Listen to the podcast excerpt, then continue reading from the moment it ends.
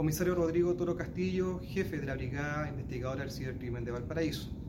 Detectives de esta brigada lograron la detención de dos personas, uno de 26 y 51 años de edad, por el delito de almacenamiento de pornografía infantil, operativos llevados a cabo en las ciudades de Valparaíso y Viña del Mar. En el contexto investigativo, gracias a un trabajo coordinado con el Ministerio Público, detectives de esta brigada realizaron un trabajo de campo e inteligencia policial que permitieron identificar a estas dos personas en que en sus domicilios mantenían dispositivos con una gran cantidad de imágenes y videos asociados a explotación sexual infantil de niños, niñas y adolescentes. Producto de la investigación y el análisis digital forense, los detenidos, como también las evidencias incautadas, fueron puestos a disposición del juzgado de garantía de Villa Alemana.